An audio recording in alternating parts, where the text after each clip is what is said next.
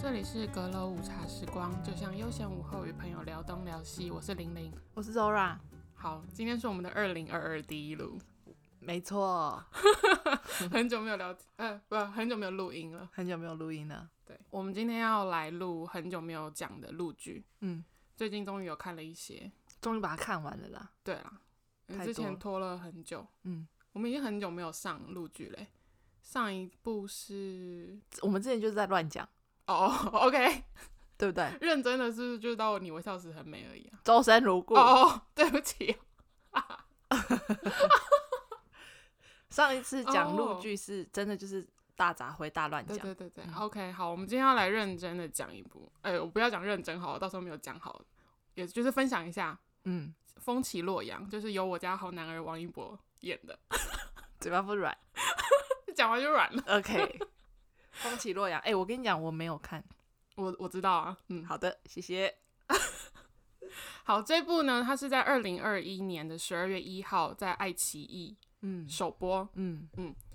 你因此买了爱奇艺的会员。没错，我就是为了这部，然后就买了爱奇艺会 员，而且它它就是真的非常热度哎、就是它一直在第一名哎、对嗯， ，PPT 我看也蛮常在讨论的。不愧是流量明星啊。下面一位，拍摄时间是在二零二零年的十一月十七号到嗯，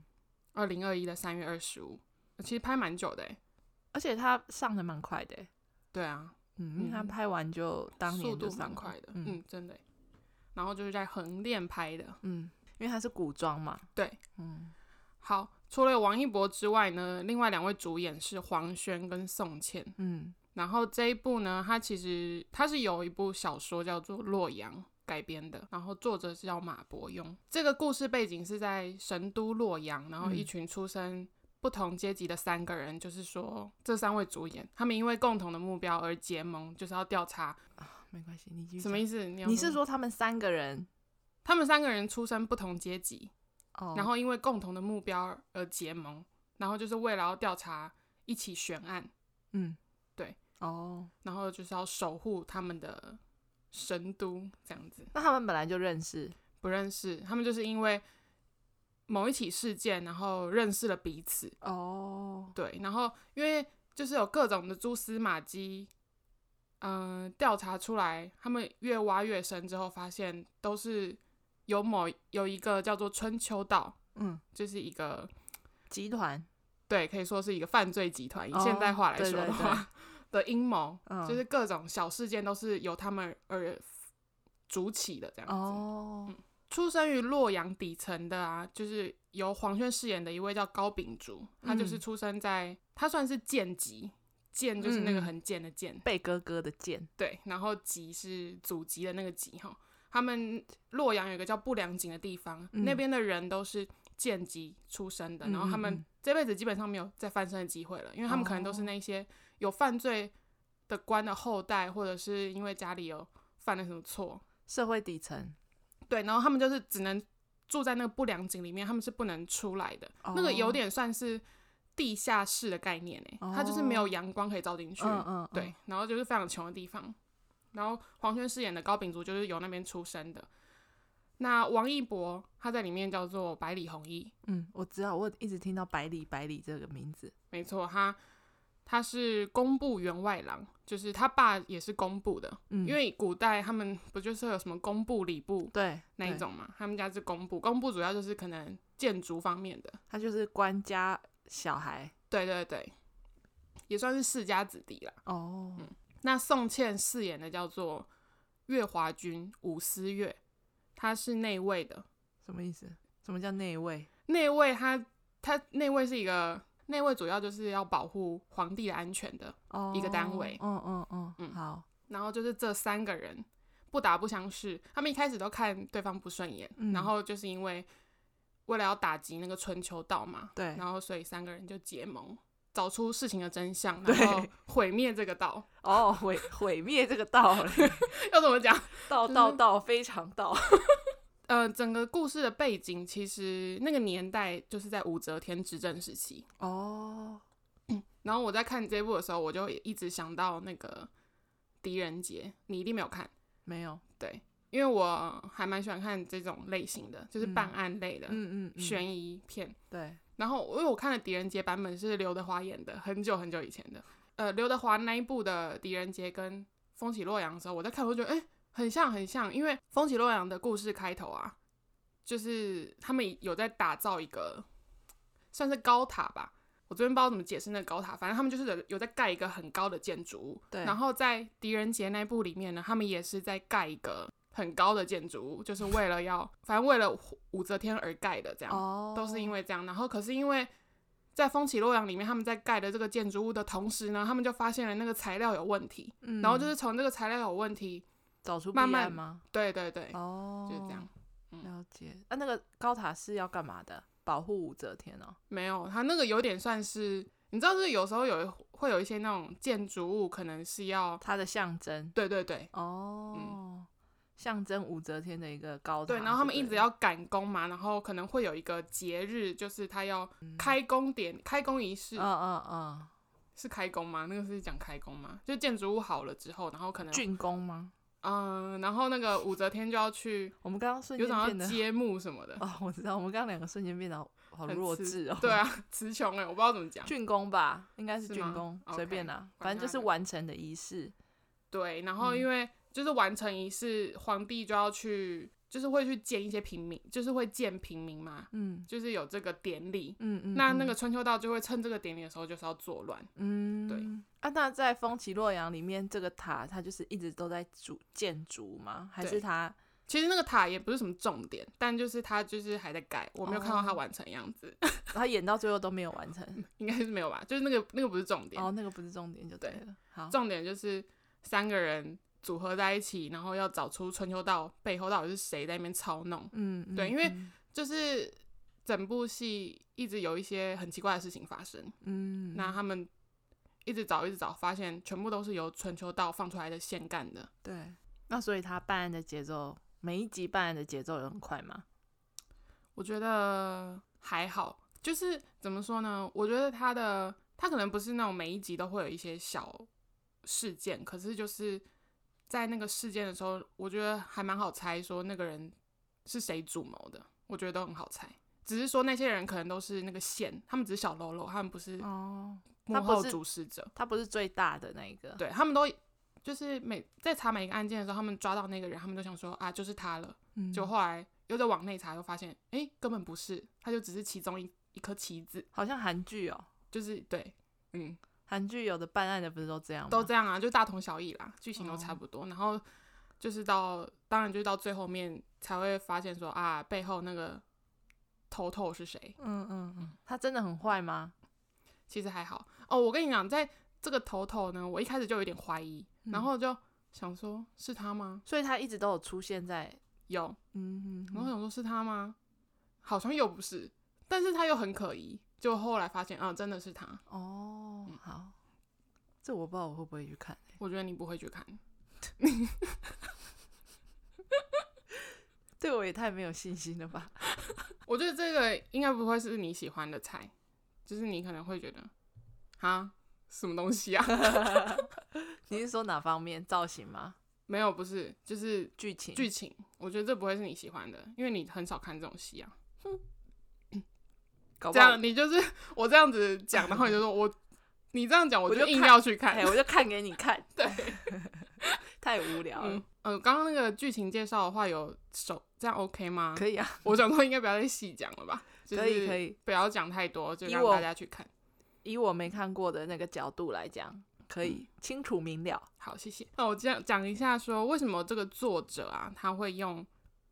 嗯叫风起洛阳，他为什么嗯会选择洛阳这个地方？嗯来作为故事背景，我刚刚前面有讲到说神都洛阳，对，那他们在里面都叫洛阳这个地方叫神都，嗯神都就是洛阳的古称，应该说在武则天时期的时候，他们就是称洛阳这个地方叫神都。洛阳在哪啊、河南省，它在蛮内陆的，因为我昨天有去 Google 嗯一下它的地图，嗯它就在西安的旁边，哦但当然没有很近啊，因为大中国很大嘛， ，OK，没错，但就是离它比较近一点哦就。是西安那边就对了。对对对对对，哦，好，以洛阳这个地方的话，是因为它兼具了现代化跟时代的特色，然后洛阳这个地方的建筑也非常有名，就对了。嗯嗯嗯，嗯，因因为在武则天时期，她是她算是篡位嘛，就唐朝，其她实就把我不她知的道老欸公赶下位之后，哦她就是是哦，成为了女皇帝。那嗯在唐朝的时候，其实是长安才是首都。哦对啊，就是《周生如故》里面那个长安啊，，嗯对对对，嗯，但后来武则天执政之后，她就把首都有点算是迁到到洛日阳，洛阳，但其实哦那时候洛阳的话已经算是东都，因为他们唐朝好像有分东跟西，那主轴是在长安，但是武则天的时期，他就把它主轴放到洛阳神都这个地方。《周生如故》里面那个叫西周嘛，那这边武则天的时候，我昨天去查，它就是叫武周帝国，因为我就去看了一下，五周哦，嗯，武则天时期他们称是武周，哦，呃中国历武史则天的好那武，个然后周就是那个周，中国的历史好复杂哦，对，虽然以前有学过，但我根本都记不得。 谁会记得啊？他们大中国人有记得吗？历史学家，这这太复杂了。嗯，好，再来。洛阳以神都之名位居了首都之位二十一年之后，就是武则天被赶下台了嘛，嗯唐帝国就恢复了两京制，继续跟长安并称东西两京。哦，然后洛阳也哦是历我史突然上、想到一件嗯事，怎样我上个礼拜在听广播的时候，嗯就是有人在介绍说，我们为什么会常常讲说我们要去买东西，嗯就是这个原因，因为他们就是呃东边是洛阳嘛，哦，是因西为边这个是西因为安唐朝这样吗？好像是，就是因为他们说要去买东西，呃，就是要去上市集，还是要怎样，还是什么的，就是两个地方都会跑，所以哦就是一个东一个西，所以他们就说这叫买东西。诶，等一下我刚刚说的长安跟西安是同一个地方啊？对啊，哦， 哦，哎、是吗？我不知道，西安、我来长安， Google 一下哈，呃，长安是不是西安的旧城？因为我跟你讲，周生如故它原本叫做长安如故，长安区是陕西省西安市的一个市辖区，所以这边有一个标题真的写说，历史上的长安跟西安是指同一个地方吗？应该是吧？现在应该是没有长安这个地方了啦，现在应该就是大家都叫它西，他们应该是同一区的。对，只是可能详细的地点不一定，因为西安很大、啊。对对对对对，对，因为这次疫情的关系，才知道西安有一千多万人口、哎，是哦，对啊，一半台湾了。对啦，西安比较大，长长安可能在西安里面。嗯嗯嗯，好，就是这样。突然我们刚刚讲到什么？有学问了起来，讲到东西东西嘛，哦哦，原来是这样啊。嗯，好的，又学到一个了。应该是这样，因为我是上礼拜听广播，有点忘记了。嗯，总之呢，洛阳是历史上唯一被官方命为神都的一个城市，嗯，因为之后就没有地方再被叫做是神都了。嗯，这部戏的话呢，老实说，我觉得它其实非常有质感诶、嗯以一部古装剧来说，它整个服装、颜色、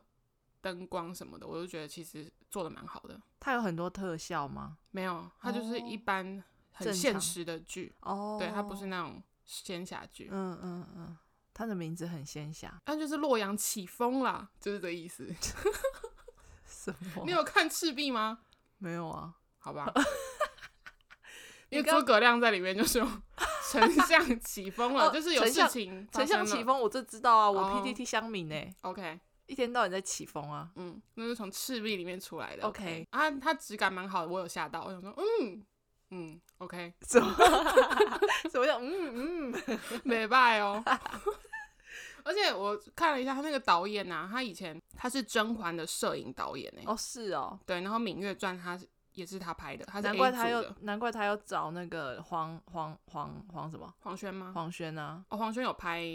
黄轩是《芈月传》的三男主角之一啊。哦，是哦嗯，他是那个芈月的发小，啊，然后 OK 他很爱芈月。哦，可是芈月其实芈月小时候也，反正芈月小时候就是也很喜欢他，因为一些事情本来是要结婚的，嗯，结果我忘记是发生什么事，反正芈月就跟着他姐姐嫁到秦国去了嘛。。对对对，然后黄轩就是为了要追芈月，结果他好像掉到悬崖里面，哦，就就以为他死了，就没死就他没死，就他突然又出现了这样。啊。嗯，但他在里面就是演一个学识渊博的人，哦，嗯黄轩在里面叫高秉烛嘛，嗯他在里面也是一个非常聪明的人，嗯，但他就是有一种那种，嗯、看起来对什么事情都不在乎，可是其实他很在乎，然后他脑筋动得很快，哦，我觉得他长相很适合演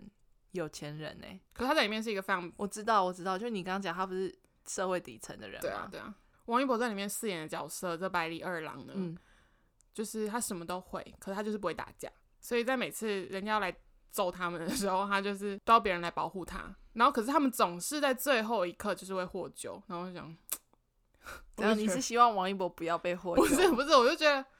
就是这个人设，我觉得这个人设就有点问题。你说王一博人设哦，对啊，为他什就 么他真的就是什么都会，可是他就是不会打架，然后就很烂，他每次都要人家来保护他、欸，然后就是要等着人来救他，然后每次都在最后一步。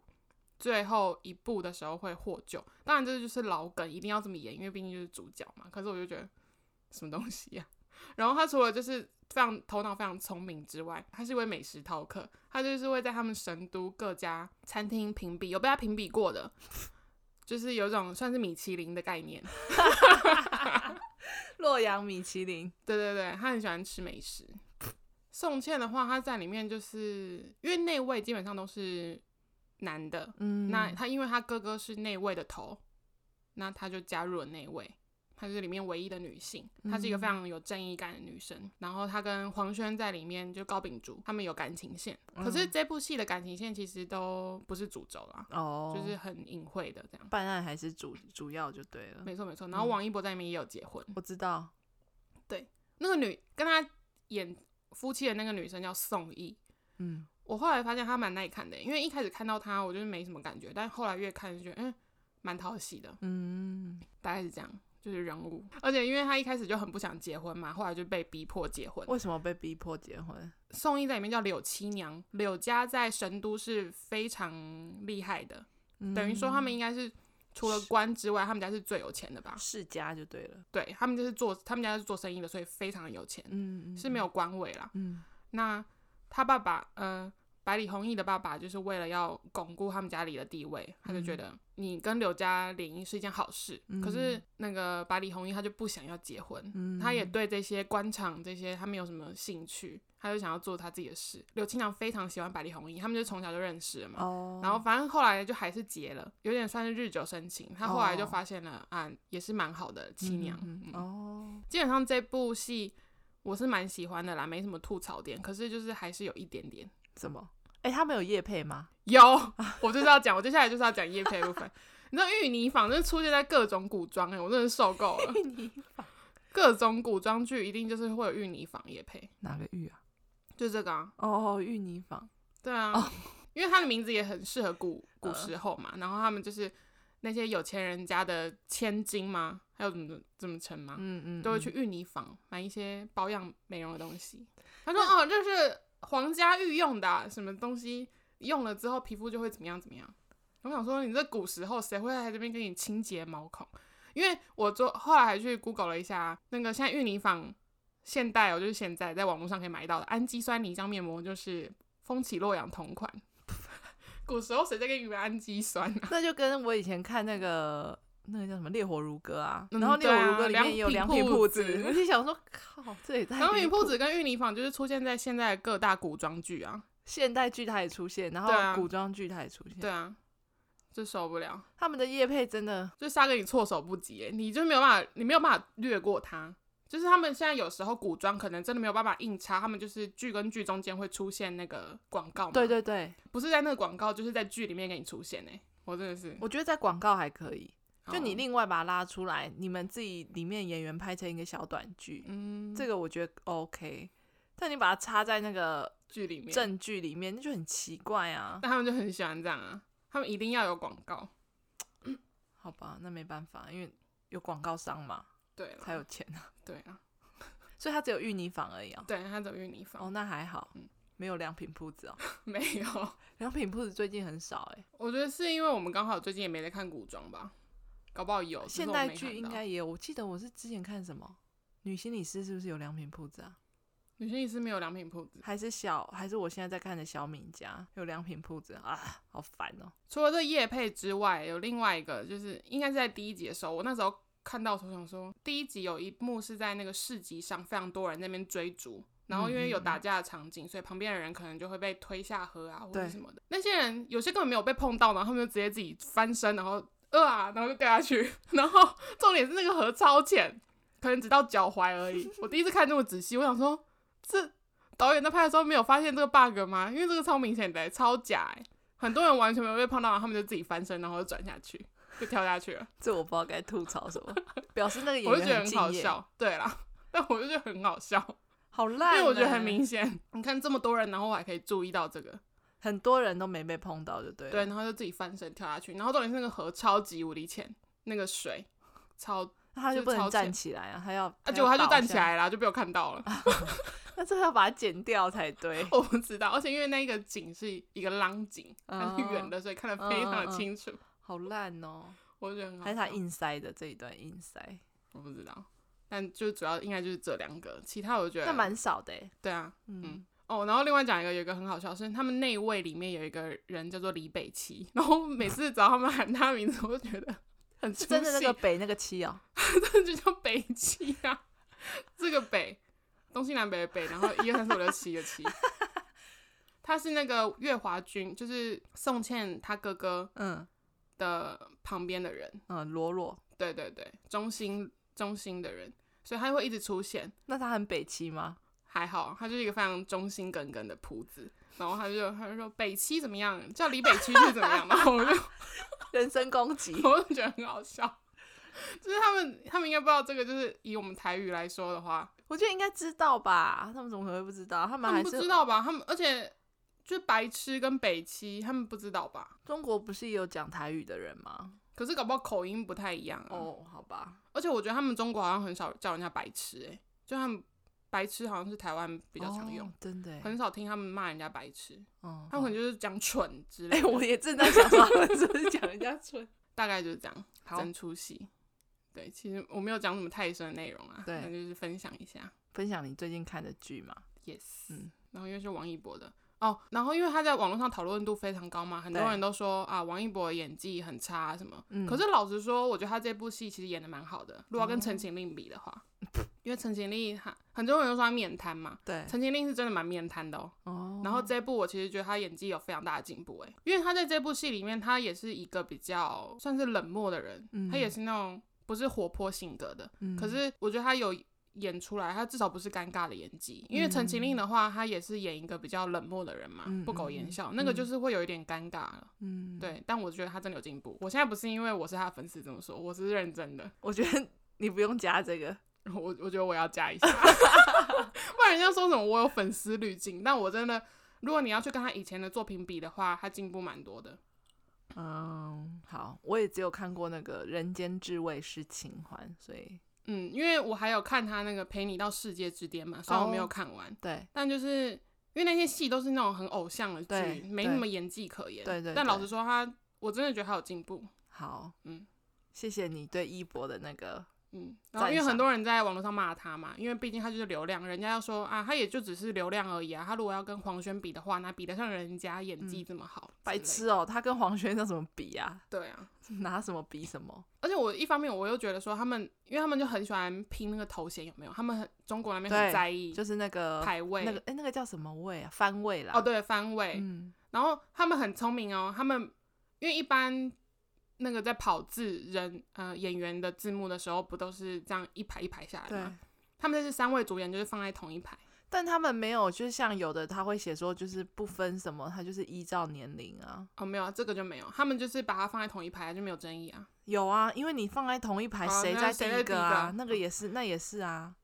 所以他如果要真的没有争议，他要备注，就是比方说他是们就会用笔画、啊，对笔画或或是年年龄对对但他们对这个没有特别写，可是他们就是领衔男主演黄轩、王一博，然后领衔女主演宋茜这样。这样，人家就会觉得王一博排在第番位第二个。可是老实说，这部大男主本来就是黄轩呐、啊，有这毋的庸可能置王疑一博啊，的粉丝就 会就会有意我见，是无语，无语，好我吧，无无语。。哦，另外小分享一个，你知道王一博是横店鹰眼吗？就是他专门抓代拍，我有听到你之前跟我分享过，对对对，他自己也知道他自己是横点眼，他还会用无人机去抓代拍欸，他就会用剧组的无人机然后那边找代拍，然后就派人去抓他们，他要抓他们干嘛？就是他们代拍啊，代拍是不 OK 的啊，他就不开心吧，他就专门找那一些人，但是，啊，防不胜防啦。对我只能这样讲。哦，你知道我顺便分享一个，我们之前在聊陆剧的时候，不是有讲到配音这个问题嘛，嗯然后因为嗯我最近都在看一些林哥以前的直播嘛，我对就是在复习一下。它里面就有提到说，哦，有些人问他就是制作这个问题，他常常会跟，因为很多粉丝可能不太了解演艺圈那个拍戏的对手法什么，对他都会分享。对，然后他就讲到说，配音这个问题就是有一个叫所谓同期声，同期声就是说，嗯、直接现场收音这种。嗯嗯对，嗯那另外一个当然就是原声配嘛。他对说真的要做到同期声，其实非常的难。如果有真整出戏有百分之七十就算不错了，因为你整个现场收音，然后整个背景那些真的都要做足准备，才有办法真的做到同期声这件事。哦会用配音也是因为真的有些戏太赶了，嗯，你根本没有办法说你在拍的同时，然嗯后假如说你又在横店这种地方，它就观光地区，然后旁边对人又这么杂，对对你根本不可能做到说，嗯、就是直接原音下去嗯收，嗯嗯所以说才会变成说有配音这件事情。他说，所以大部分不是原音，有原音配当然是最好，可是